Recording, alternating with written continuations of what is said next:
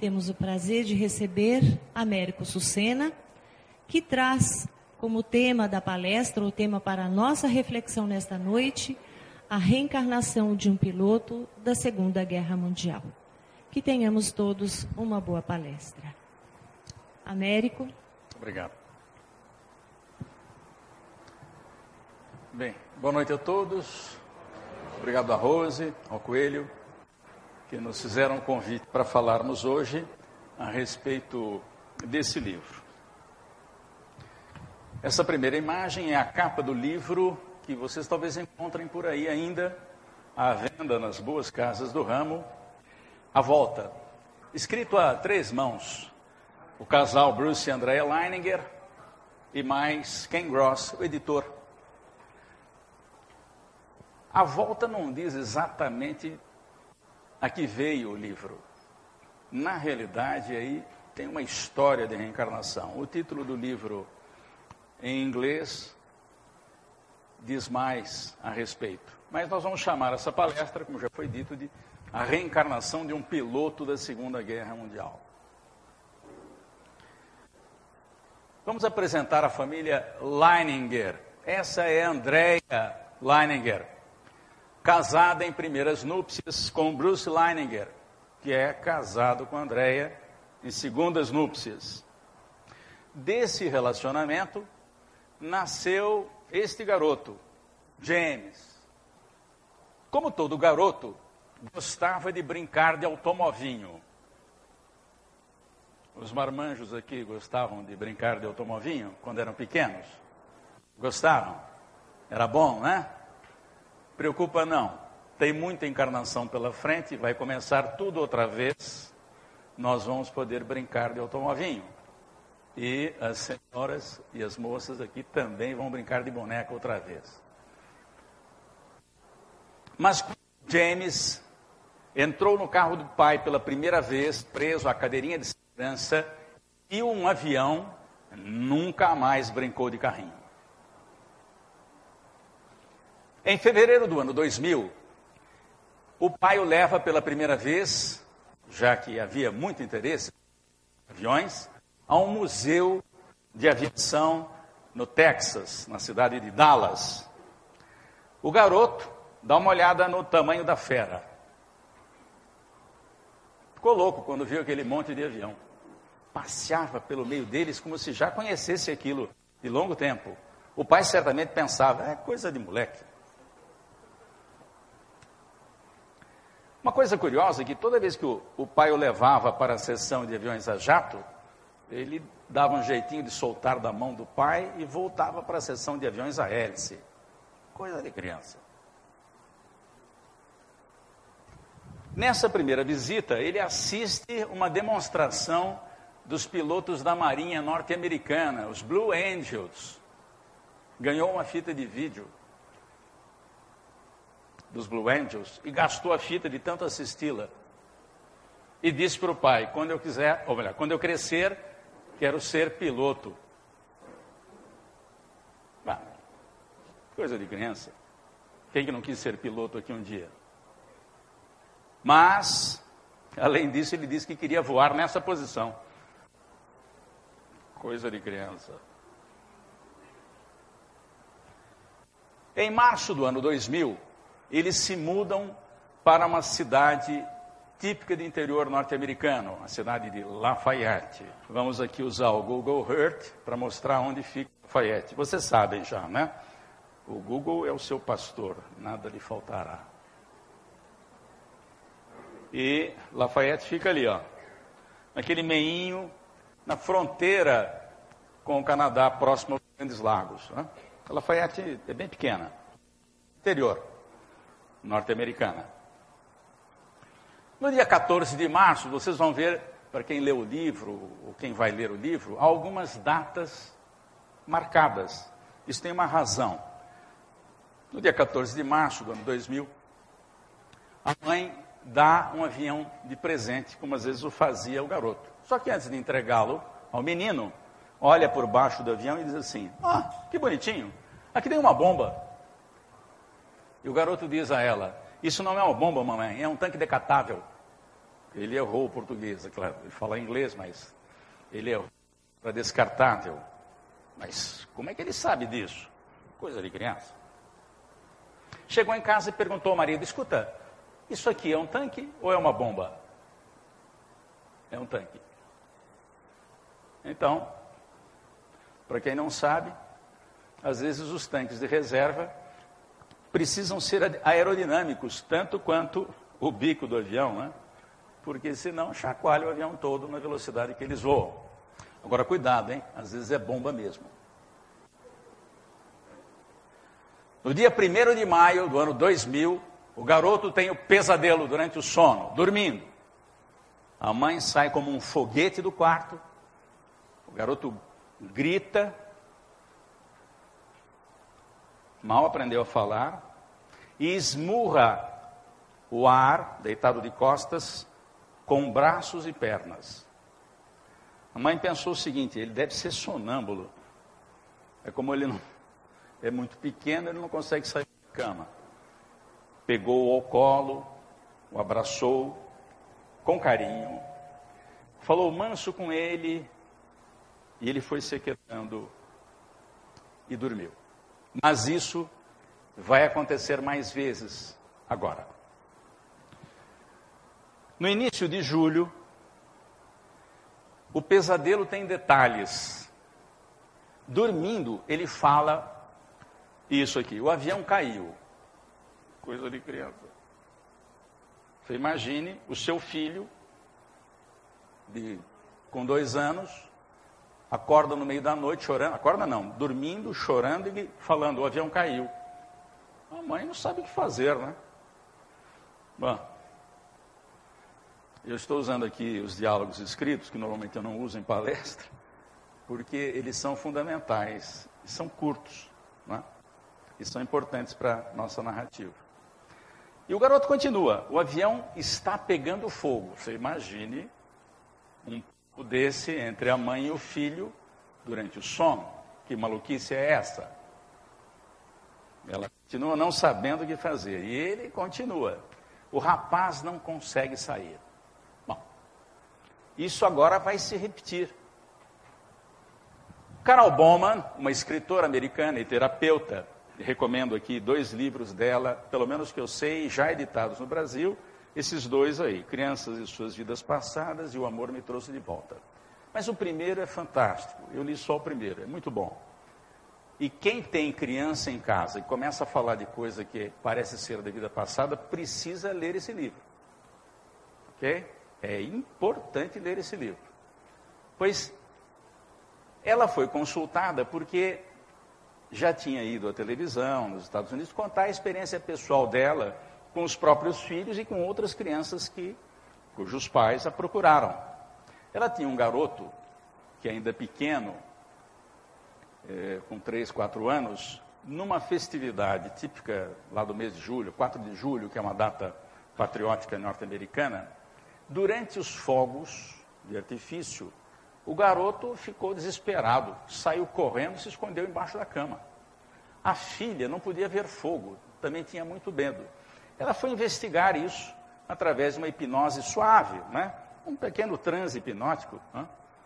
e conseguiu descobrir que o garoto esteve e desencarnou num bombardeio durante a Guerra de Secessão norte-americana e não suportava estampidos.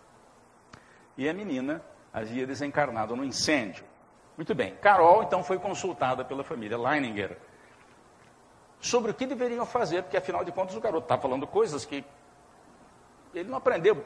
A mãe tinha muito controle sobre o que eles assistiam na televisão. Ele assistia na televisão. Por exemplo, só pode assistir os Backyardigans. Você já ouviu falar dos Backyardigans? Ah, estão, estão por dentro. Então, o garoto era muito pequeno e a mãe tinha rígido controle sobre o que ele assistia na TV. Então, só se ele viu lá uma passagem no jornal, na, no noticiário, o avião caiu e ele ficou traumatizado. Muito bem, mas Carol recomendou o seguinte: olha, não falem de uma coisa traumática com o garoto, a menos que ele tome a iniciativa. Se ele falar, bem, aí você entra na história dele, não faça julgamentos e procure saber, com per perguntas que não pressionem o garoto, mais detalhes sobre o problema. Eu não falei, mas digo agora que o casal Leninger era católico. Bruce mais do que Andréia. Andréia deve ser espiritóloga nessa altura do campeonato. Mas o Bruce, católico ferrenho e frequentador, não admite reencarnação. Em outras visitas no museu, o garoto já sabia falar, começou a falar sem ter altura para ler as especificações técnicas dos aviões, falava os nomes dos modelos dos aviões. Olha lá, Spitfire, Mustang, Wildcat. Coisa de criança.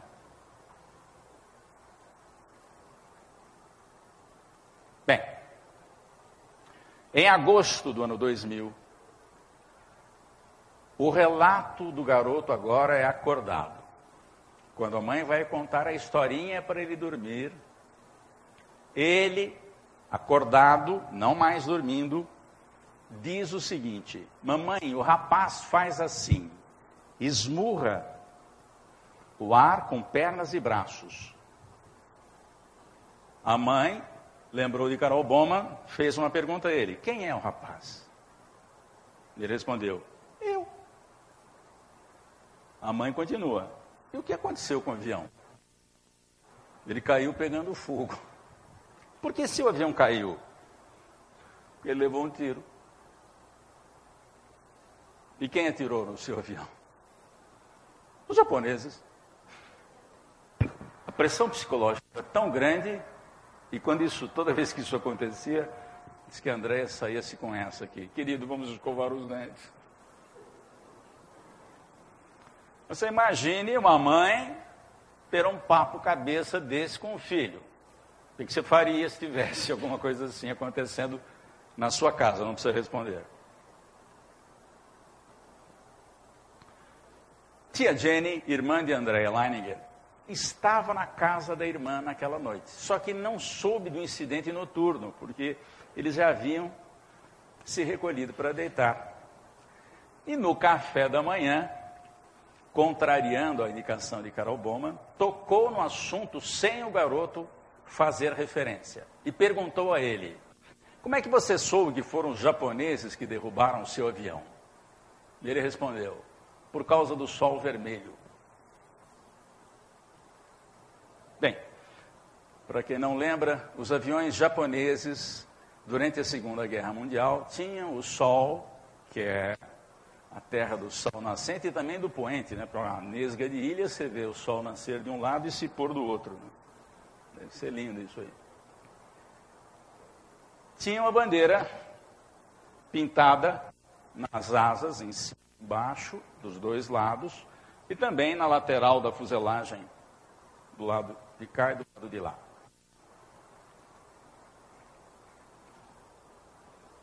Coisa de criança.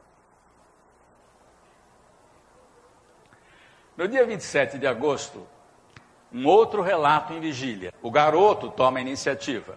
Ele pergunta, ou melhor, ele diz: o rapaz caiu, o avião do rapaz caiu pegando fogo. Reparem que quando alguma coisa é, é traumática, a criança repete às vezes as mesmas frases. Tá? É uma característica de quem lembra de traumas do passado. Tá? Quem é o rapaz? Pergunta novamente a mãe. E ele volta a responder: Eu.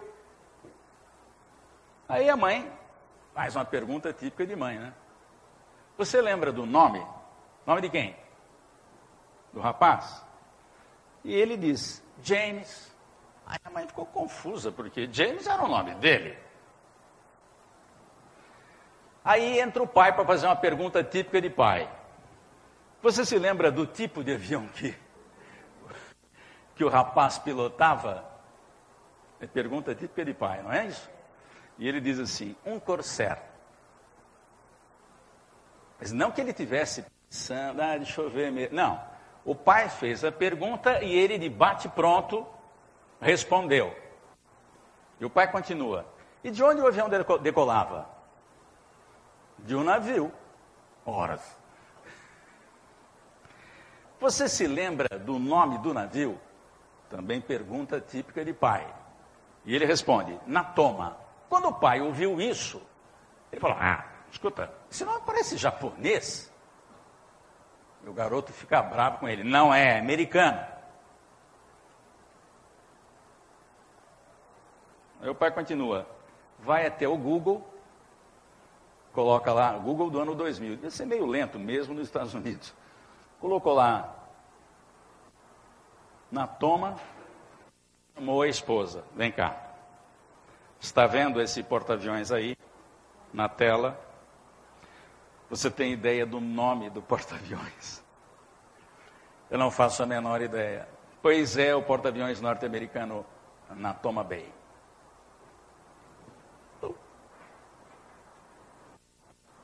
Bem, em outubro do ano 2000, o pai vai colocar o garoto à cama para dormir e diz: Ó, nada de sonhar com um rapaz esta noite, ok, meu chapa? E o garoto diz: O nome do rapaz é James.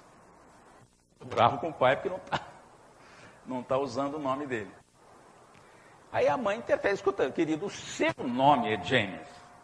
E ele responde: O rapaz também chama James. Aí a mãe pergunta, típica de mãe: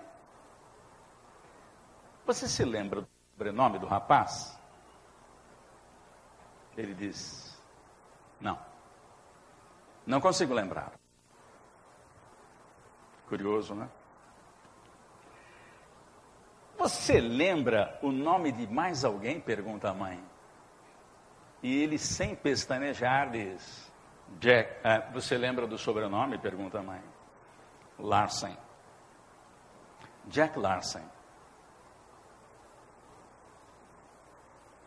Jack era amigo de James, continua a mãe. Ele também era piloto. Bem, Bruce Leninger podia ser católico e não acreditar em reencarnação. Ele achava que devia ter uma boa explicação que não fosse reencarnação para explicar as lembranças do meu do filho. Não é isso? Só resolveu tirar isso a limpo. Ora, vamos pesquisar. Ele já tinha na Toma Bay porta-aviões norte-americano. Os americanos têm registros da Segunda Guerra muito precisos. Vocês vão ver. Tem até dicionário de navio. É, um, vários volumes, oito volumes, pelo menos eu localizei oito. Oito volumes só com naves norte-americanas no mar que estiveram em combate na Segunda Guerra Mundial. De cruzador a submarino, passando por porta-aviões. Corsair é um modelo de avião? Existe. Será que decolou do converso na Toma Bay? E esse tal de Jack Larsen aqui? era piloto, trabalhou no Natoma, dirigia também um, ou pilotava um Corsair, enfim, ele foi atrás. Em novembro do ano 2000, próximo ao Dia de Ação de Graças, uma data norte-americana também importante, que antecede um pouco o Natal e reúne a família americana para um almoço que é tradicional no fim de semana, o pai, Bruce, havia comprado um livro que já estava estudando tudo sobre a Segunda Guerra Mundial para dar ao seu pai, avô do garoto. O nome do livro é A Batalha de Dima. Só que enquanto a Andréia fazia o almoço, ali próximo na cozinha, o pai folhava o livro que ia dar dali a pouco para o avô do garoto, o pai dele. Ficou folhando o livro. E só para vocês terem uma ideia, vamos ver onde é que é Ivo Dima. Tá? Vamos usar aqui o Google. Vamos dar uma viradinha na imagem. Pronto, ótimo. Esse aí é o pequeno Oceano Pacífico. Se você se perder aí, sem GPS, está lascado. Muito bem, vamos dar mais uma giradinha para localizar o arquipélago japonês que está aqui em cima. Ó. Na realidade, o arquipélago japonês é só o que sobra de uma cadeia de montanhas em Y. E no centro ali da tela está a ilha de Iwo Jima. Tem uma ideia de como é que é isso? Olha lá, Iwo Jima, olha o tamanho dela. Olha lá. Pronto. Vamos chegar mais perto. Iwo Jima é isso aí. Lá no Japão, os americanos tinham que atravessar o Pacífico. Então a esquadrilha, a esquadra, aliás, trazia os aviões, os aviões vinham de, de barco. E quando se aproximaram da ilha, claro, teriam que ganhá-la. E ela estava defendida pelos japoneses. Por que Iwo Jima era importante, mesmo sendo uma nesga de terra? Porque você precisa ter apoio logístico. Armazenar armas, munição, remédio, equipamento e alimentação, ou remédios, por exemplo. Então, era vital, e certamente os japoneses sabiam disso. Os americanos iam tentar ganhar aquela posição estratégica. Muito bem. Bruce continuava folhando o livro quando virou nessa página aqui, ó.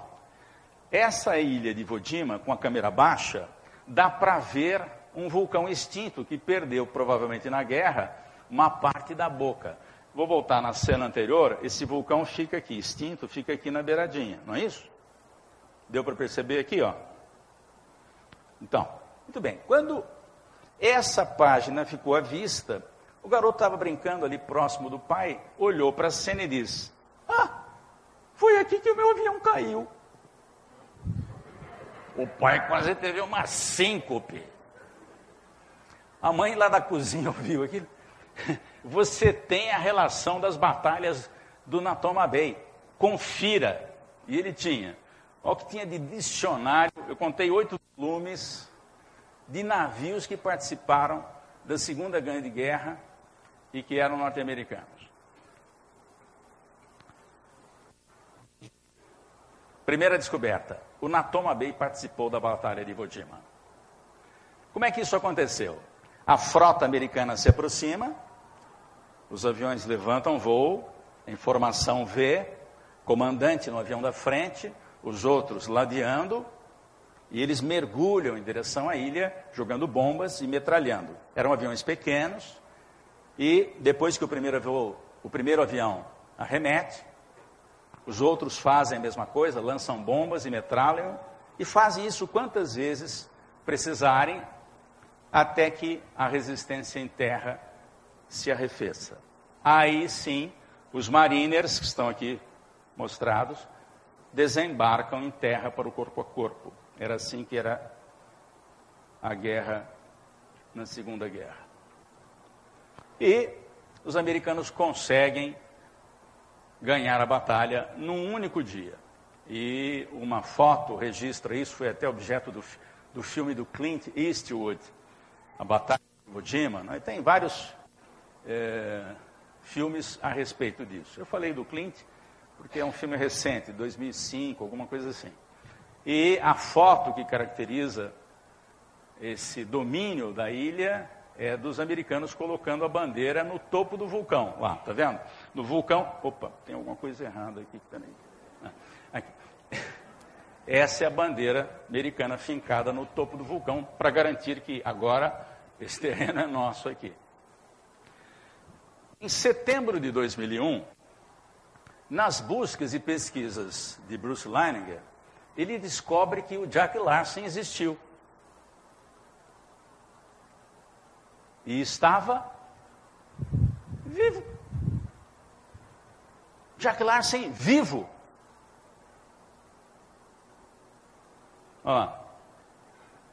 Piloto da Marinha Norte-Americana, Jack Larsen. Não exatamente assim, claro, sim.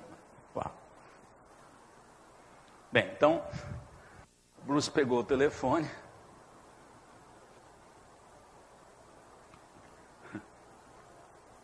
Alô? Por favor, o senhor Larsen, Jack Larsen está. é o senhor. É, por favor, não desligue. Deixa eu me apresentar, isso não é um trote. É, meu nome é Bruce. Eu sou casado com Andrea Leininger. E temos um filho, James. James Leininger. E ele nos disse que foi seu parceiro durante a guerra. Você faria isso? Não precisa responder. Ele não fez. Ele não teve coragem. Como é que ele vai falar um negócio desse? Não tem certeza ainda. perguntou Jack se podia entrevistá-lo, porque estava escrevendo um livro sobre a Batalha de Iwo Jima. O Jack, lá foi o nosso Bruce, até Jack Larsen. Logo na primeira pergunta que ele fez, ele quase teve um treco, porque tinha um tal de James Houston Jr., que foi o único piloto a morrer em Iwo. Ora, como é que chamava o garoto? James. Como é que chamava o rapaz? James. E só teve um piloto que morreu em Iwo. James. Ele quase teve umas cinco, que provavelmente. Mas recebeu, inclusive, uma foto do James Houston, o piloto que morreu, que era amigo dele. Ganhou uma foto do James Houston Jr. Mas, na continuação da conversa, o Jack Larson garantiu que o James não pilotava um Corsair, e sim um FM2, um gato selvagem, um Wildcat. Wildcat. Eu não falei, sou Bruce. Eu não falei? Deve ter uma boa explicação que não seja a reencarnação para explicar a lembrança do meu filho. Ah, ele errou o nome do avião, o modelo do avião. Portanto, deve ter uma outra explicação que não seja a reencarnação. Acabou dizendo para o Jack, já encerrando a entrevista, que tinha um filho que gostava muito de brincar de avião. Então, o Jack foi até os salvados de guerra na garagem e tirou de lá o velho capacete, que era de couro, e agora o couro já tinha ido para o espaço, literalmente, mas entregou para ele dar de presente ao garoto. E assim, o, o Leininger, o James, recebe um presente do amigo parceiro da Segunda Guerra Mundial. E vamos encontrar o garoto brincando dentro do armário do escritório do pai, onde era a sua cabine de avião lá. Manche à frente, de comando, cadeirinha de segurança, não é? Não ejetável, é claro. E o capacete de Jack Larsen. Quando James deu o capacete ao garoto, o garoto ficou colocando o capacete fazendo uns movimentos estranhos, né? Pai, pessoa, o que você está fazendo aí? Eu estou tirando bolhas de ar do capacete. Mas como é que o garoto sabe disso? coisa de criança. Mas deve ter uma boa explicação que não seja reencarnação para explicar a lembrança do meu filho. E brincava de um jeito muito diferente. Quem que brincou de avião assim? Por exemplo, antes de ligar motores do avião, ele fazia o quê? Falava com a torre de comando para pedir autorização para levantar voo, para decolar. Depois, então, acionava os motores. Bum, bum, bum. Saía, fazia sua missão de ataque e voltava. Mas antes de pousar, pedia autorização para pouso. Quem é que brinca desse jeito?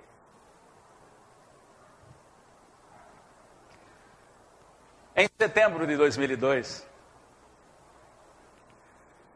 Bruce descobre que o esquadrão do Natoma Bay, tanto os marinheiros quanto os pilotos, se reuniam anualmente e em setembro do ano 2002, eles iam passar juntos o fim de semana. Chegavam na sexta-feira à noite, passavam o sábado juntos e iam embora no, sábado, no domingo pela manhã. E faziam um café juntos, o almoço. É, nessa época só ia marido e mulher, alguns pilotos já tinham perdido a esposa. E também, cada vez mais, tinha menos gente. Razões óbvias. Mas, Bruce queria ir lá disse que estava escrevendo um livro sobre a Segunda Guerra Mundial, sobre a Batalha de Iwo Jima, e queria entrevistá-los. Lá foi ele. Soube que James Houston realmente estava pilotando um FM2 no dia que caiu, no dia que morreu. Ele ficou feliz. Eu não falei? Eu não disse? Eu não disse? Não existe reencarnação. Soube também que nenhum Corsair jamais decolou do converso na Toma Bay. Oh. Quer coisa melhor do que isso? Bruce, ria à vontade. Aqui, só para vocês terem uma ideia, esse é um FM-2 norte-americano em combate com os Zeros. Os americanos chamavam os aviões japoneses de Zeros, por causa da bolota vermelha, que era a bandeira, e que lembrava um zero. Né? E aqui vocês vão ver dois, três, quatro Zeros contra dois FM-2, sobrevoando Iwo Jima Tinha na internet lá, um desenho. Alguém fez isso aí, estava lá, dando sopa. Então, esse é o FM2. E o avião que o garoto disse que pilotava era um Corsair. Oh, desculpe, é esse aqui. Um Corsair, um avião com asa rebaixada, que o garoto disse que pilotava. E como ele errou, deve ter uma boa explicação que não seja reencarnação para explicar a lembrança do meu filho. No outono de 2002, um furacão atinge o Golfo do México. Sobra vento para tudo quanto é lado. Todos os Estados Unidos e também o sul do Canadá sofrem com a ventania. E, como é outono, folhas secas, galhos e gravetos caem, sujando ruas e os jardins das casas. No domingo, pela manhã, pai acorda, depois vai até o quarto do garoto e pergunta a ele: Você ajuda o papai a limpar o jardim para a mamãe? Ajudo.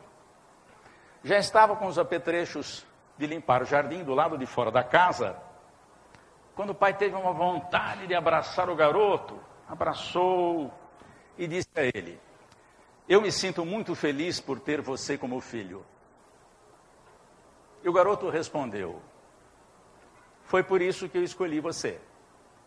Eu sabia que você seria um bom pai. que você disse?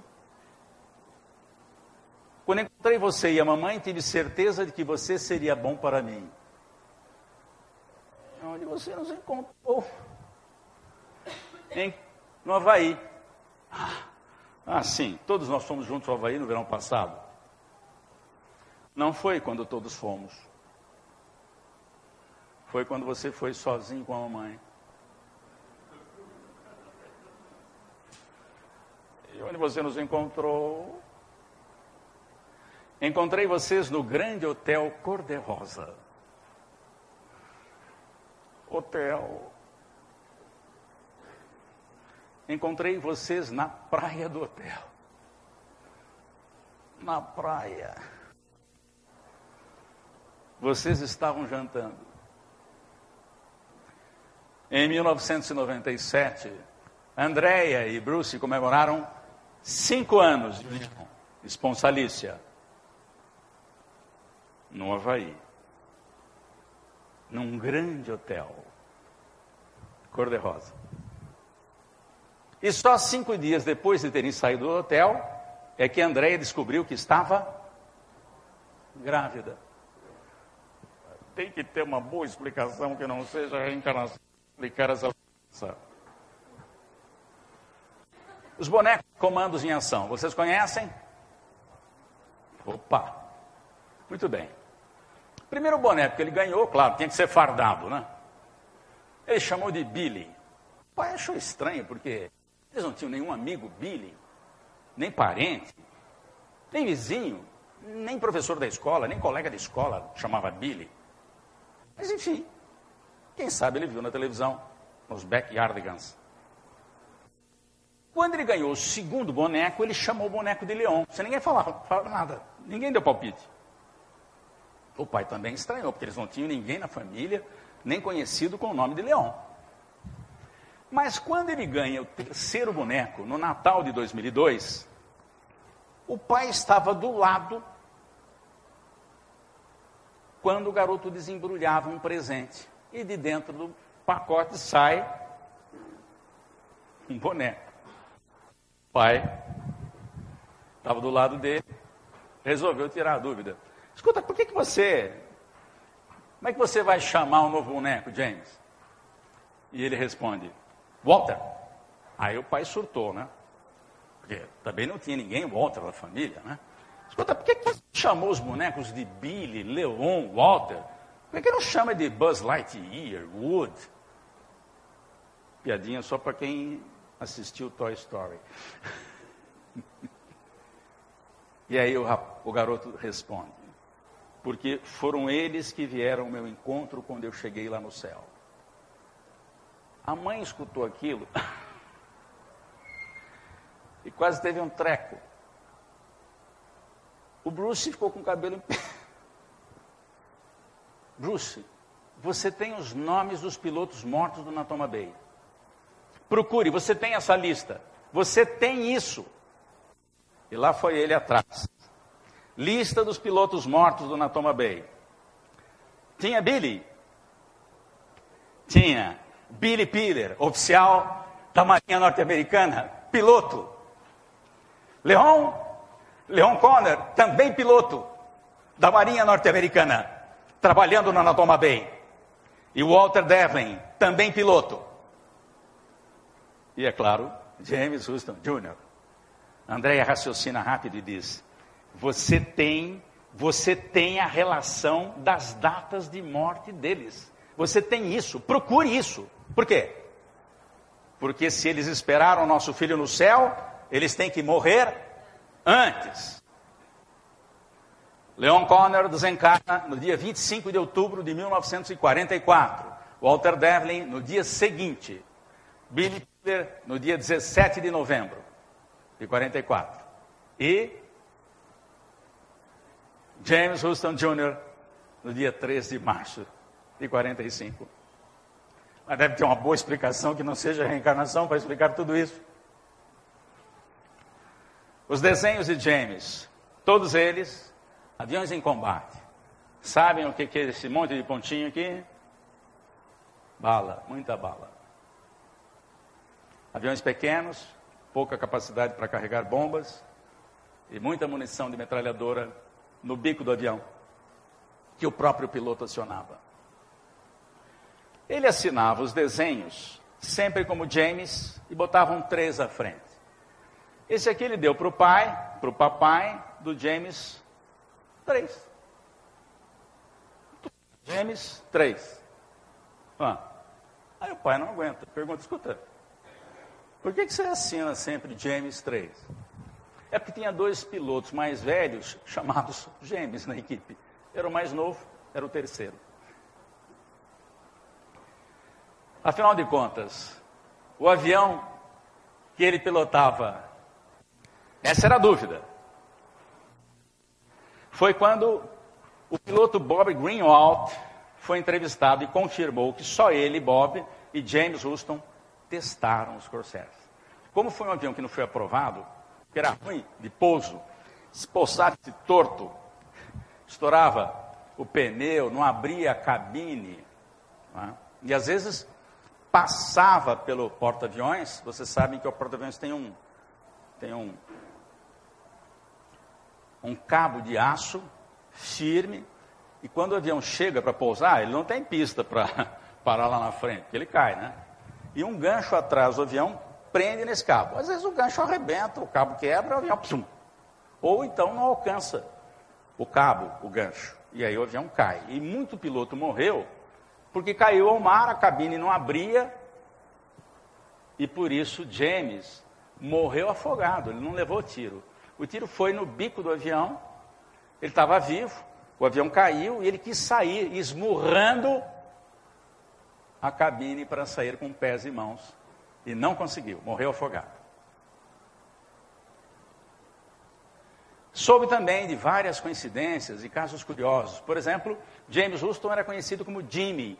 Era muito alegre, muito dado, muito conversador, todos gostavam dele. E foi voluntário na última missão. Estava liberado para voltar aos Estados Unidos. Mas, naquele dia, faltou um piloto na formação em V que ia atacar Iwo Jima. E ele se ofereceu como voluntário. O comandante diz: Não, você já fez a sua. Você não precisa ir. Eu faço questão. E então lhe deram a posição menos vulnerável na formação em V dos aviões. Uma das últimas, a última posição, ou da esquerda ou da direita. Mesmo assim, foi o único avião a cair.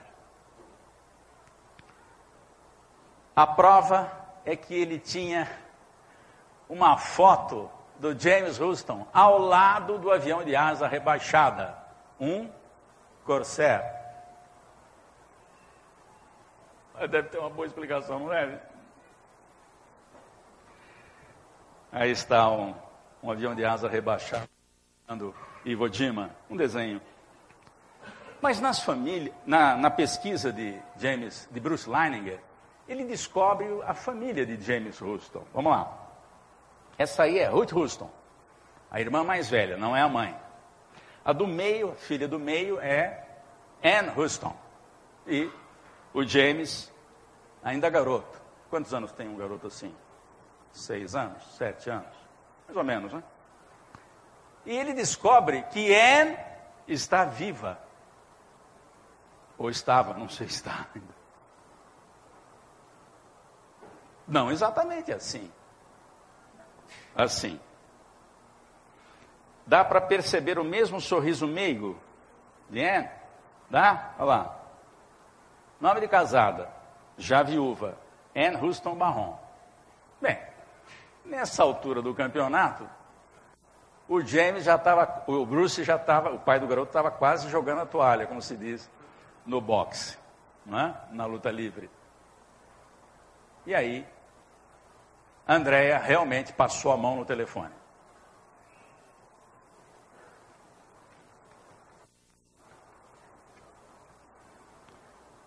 Alô? Por favor, Houston está. Ah, é a senhora mesmo. Deixa eu me apresentar. Meu nome é Andrea Leininger.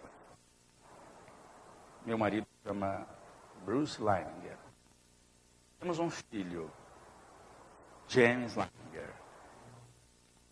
Por favor, minha senhora, não desligue o telefone. Isso não é um trote. Mas o meu filho diz que foi seu irmão. E passou o fone ao garoto. E os dois vão falar. Na primeira fala, quem toma a iniciativa é o garoto. E chama quem está do outro lado da ilha, da ina, da linha, de N.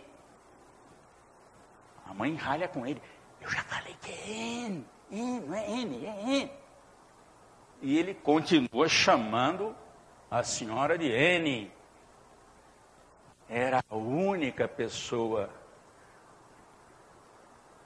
que a chamava desse jeito. Falava com familiaridade de Ruth, a irmã mais velha. Sabia que ela era cronolista no jornal. Há outras informações interessantes, mas não cabe numa palestra de uma hora. Leia o livro. Sabia de problemas de alcoolismo do pai. Você imagine uma senhora com aquela idade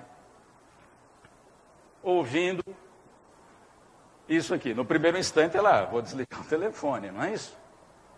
Ela já estava quase fazendo isso.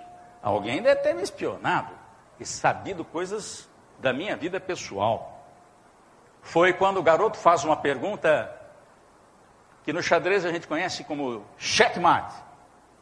Perguntou a ela: Onde está o quadro que mamãe Daryl pintou de você? Ora, quem é que sabia desse quadro? Nem o senhor Barron, marido dela, já falecido, soube jamais que minha mãe pintou um quadro ficou sempre no sótão, dentro de um saco, e nunca saiu de lá. Como é que um garoto me liga a essa hora da noite para dizer que tem um quadro feito pela minha mãe? E tinha.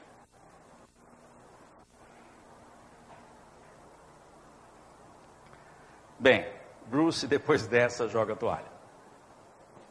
Só que sobrou uma dúvida. Conta ou não conta? essa história. Bem, vocês perceberam que ele optou por contar, mas antes ele não tinha contado e estava em dúvida. Você contaria? Não precisa responder. Por muito menos hoje, qualquer criança na escola, porque é diferente dos outros, sofre um processo chamado bullying. E é por isso que de vez em quando alguém entra numa escola e mata todo mundo. Por quê? Porque foi, foram feitas críticas a essa pessoa porque era diferente dos demais. Então, recado para todos nós: não façamos bullying com ninguém nem por causa do time que o outro torce, não. Sem crítica. Porque isso pode dar problema seríssimo. Uma brincadeira que pode acabar mal. Como acaba lá nos Estados Unidos. Então Bruce tem uma dúvida: contava ou não contava? E expor o garoto. Você já pensou o garoto chegando no dia seguinte na aula? Ah, olha o piloto aí, dá uma voadinha aqui para nós. Você contaria? Não precisa responder. Foi quando ele teve a ideia de consultar o livro que ele mais consultava como católico e abriu ao acaso, não no Novo, mas no Velho Testamento. Estava no hotel, vindo para a sua cidade, ia passar a noite naquele dia fora. No hotel, lembra-se do livro, abre ao acaso, cai no capítulo 3 do Eclesiastes. E tem uma matéria chamada Tudo tem seu tempo. É uma das coisas mais bonitas do Velho Testamento. Tem tempo para plantar, tempo para colher. E ele foi lendo aquilo, e de repente ele leu essa frase aqui, ó. Existe tempo para calar e tempo para falar. Ele resolveu contar. Porque essa informação é muito importante. Quando a maior parte da humanidade souber que existe reencarnação e tiver certeza disso, as coisas começam a mudar. Olha a importância de nós, quaisquer de nós, em falarmos sobre isso para aqueles que desconhecem, não para impor o nosso conhecimento, mas quando eles solicitam e nos perguntam como é essa história de reencarnação. Então, na reunião anual do Natoma Bay, em 2004, o garoto tinha seis anos. Bruce passou um e-mail para todos os combatentes do Natoma Bay, de que o filho dele fora parceiro deles e que estaria na reunião anual de 2004. Nunca foi tanta gente a essa reunião. No saguão do hotel, na sexta-feira, o grandalhão Bob Greenwald estava fazendo o check-in. Quando entra pela porta do hotel, um garoto de seis anos, com roupa de piloto, mãos da mãe. O oficial, o grandalhão, aproxima-se dele e diz: E então, você me conhece?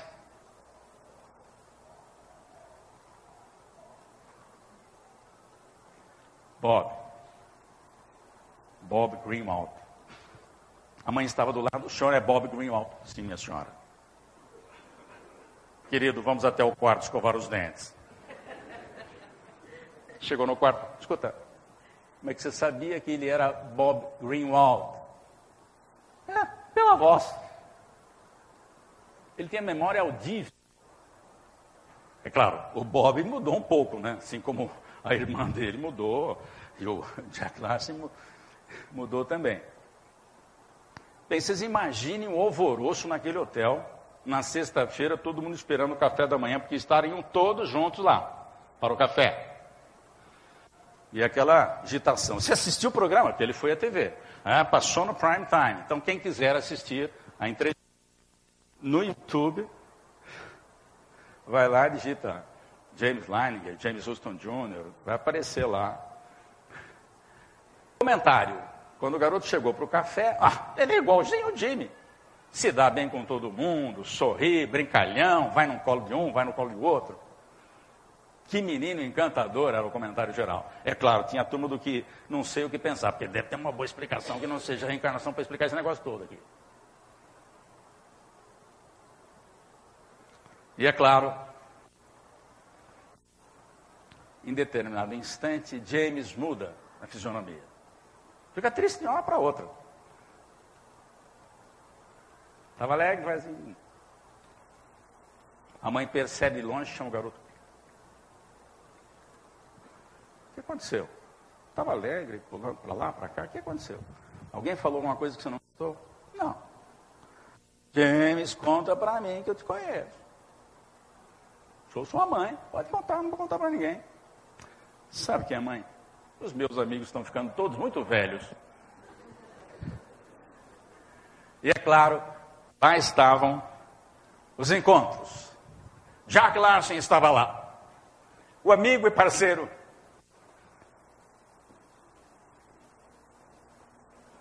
conversando coisas que só os dois sabiam. E é claro, alguém que não poderia faltar. Anne Houston. Ela com 86 anos. Ele com 6. Ela não recebeu uma mensagem de Chico Xavier, do irmão morto, nem de Divaldo Pereira Franco. O irmão estava lá, reencarnado, falando de coisas que só os dois sabiam. Eu não sei como essa mulher aguentou aquele dia. Porque já pensou, você falar com o irmão assim que morreu?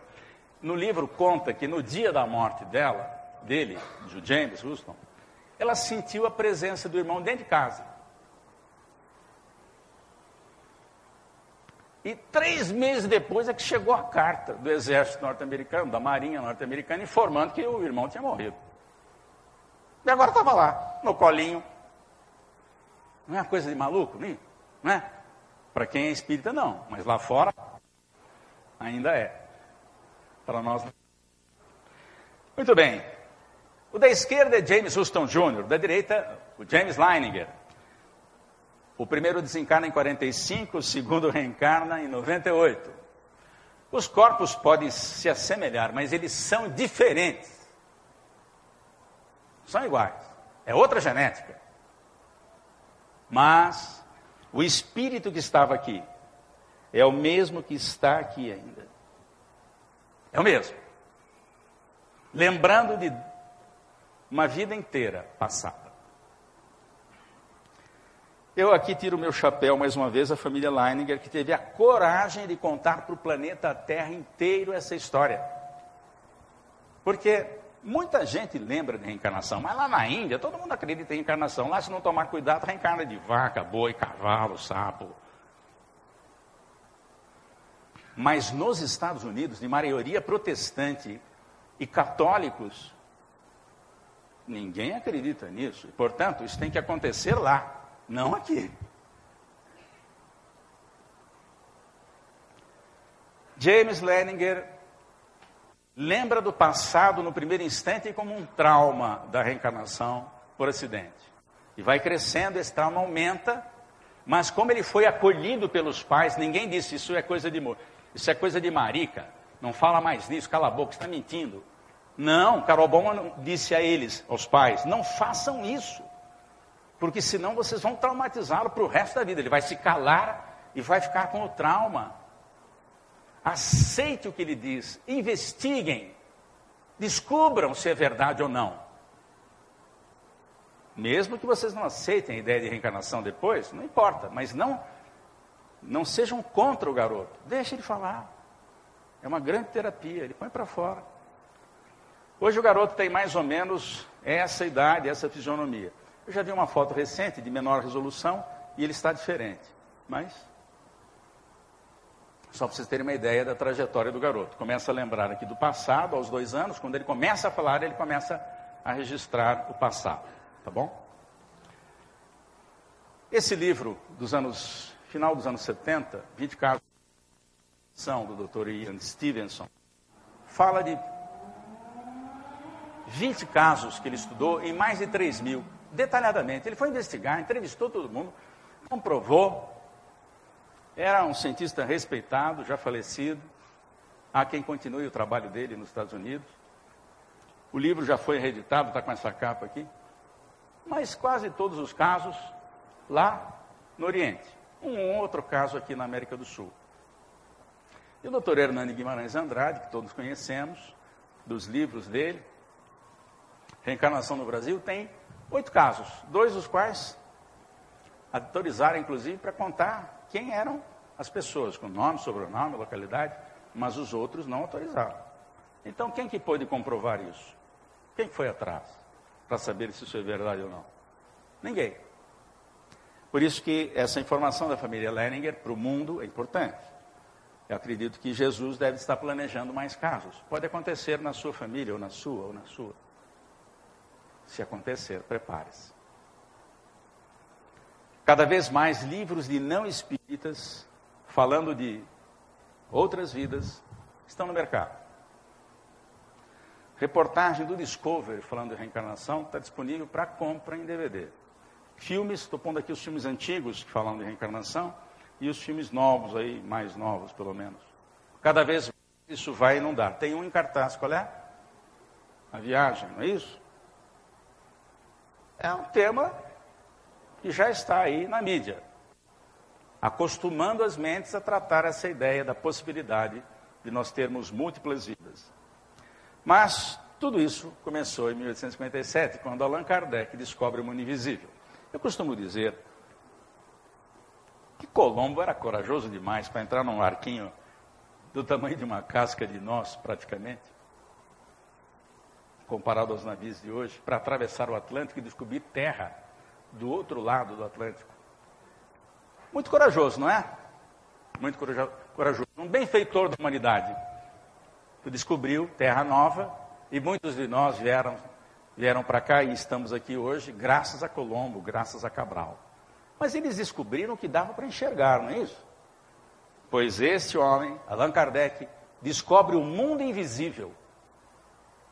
E mais, as relações entre o visível e o invisível, nos dando informações preciosas para a transição planetária que estamos vivendo. E aqui fazemos uma homenagem numa frase cunhada pelo cientista inglês, que não era espírita e se tornou estudar materializações de Eusapia Paladino, Madame d'Esperance, o genial inglês, inventor, por exemplo, da válvula de ignição, que já está em extinção até. Mas era um genial inventor inglês.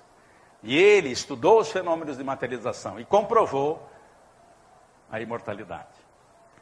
Não se transformou em espírita, mas tinha certeza da imortalidade da alma e da tese da reencarnação. E ele fez cunhou uma frase genial que eu vou dividir com vocês aqui. Ele diz assim: a humanidade está dividida em duas partes. Os que acreditam em reencarnação, primeira parte. E os que vão acreditar. Ah, lei natural. É só esperar um bocadinho. Nós vamos descobrir. Muito bem, mas voltemos à nossa história para encerrá-la.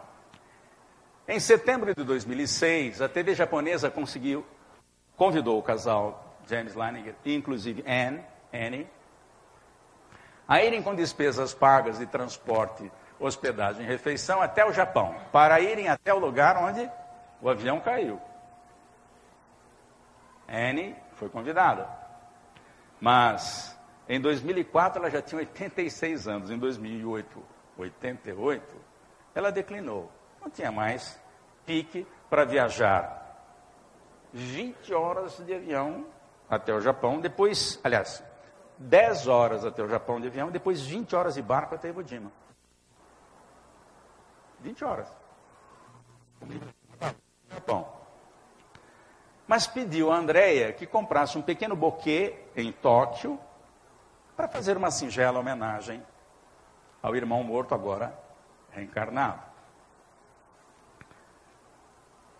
Então, a TV japonesa leva a família num barco de barco menor, depois que eles fazem o translado até Iwo Jima, um barco de pesca vai percorrer pequenas ilhotas do arquipélago até a baía de Futamiko, que é onde o garoto que estava. Bruce chegou a se preparar para um mergulhador para checar lá. André falou: escuta, você precisa de mais provas? Você vai gastar dinheiro fazendo isso? Aceita o que o teu filho está falando. E como o mar também não ajudasse, não estava para peixe, como a gente costuma dizer, Bruce desistiu da ideia. Quando eles chegam à pequena baía de Futamiko, o comandante do pequeno barco de pesca desliga o motor. Essa é a baía de Futamiko, mas o tempo não estava assim calmo, não. Nessa hora, o garoto tem uma crise de choro. Como se o trauma reprimido, agora liberado, escoasse em definitivo. Ninguém teve coragem de interrompê-lo, nem a pequena equipe de tripulantes do barco de pesca, nem a pequena equipe da TV japonesa. Apenas a mãe, em dado momento, quando o choro atenuou, se dirigiu a ele mais ou menos nestes termos: Meu filho, você tem um pouco de James Houston Jr. dentro de você. Até onde você se lembra? E isso vai ser muito importante para você. Mas, agora, seria bom que você esquecesse um pouco isso. O garoto se refaz, enxuga as lágrimas, toma o buquê, vai até a beirada do barco, joga-o à água e diz: James Houston, eu nunca mais vou te esquecer. Depois, apruma-se como fazem todos os oficiais e faz o gesto de despedida.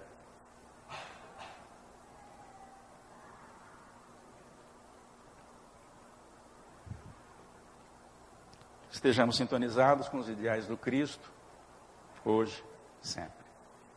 Muito obrigado.